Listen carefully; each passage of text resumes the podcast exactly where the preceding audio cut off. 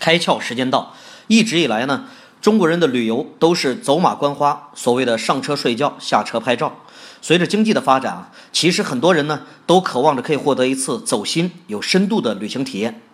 马蜂窝呢抢先洞察到了这一商机，他们知道啊，那些真正有个性、有深度的旅游方式，才能在同质化市场中脱颖而出。借此，他们提出了一日大师旅行方式。消费者呢不用改变原有的行程，用一天时间跟随一位当地人来一次充满了浓郁特色的玩法体验，并且呢在充满惊喜的行程中学习一项全新技能，比如品酒、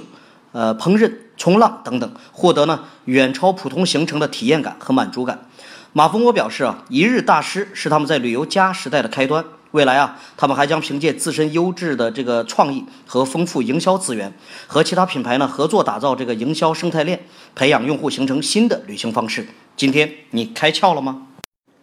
更多节目，请扫描封面二维码，关注公众号“开窍”，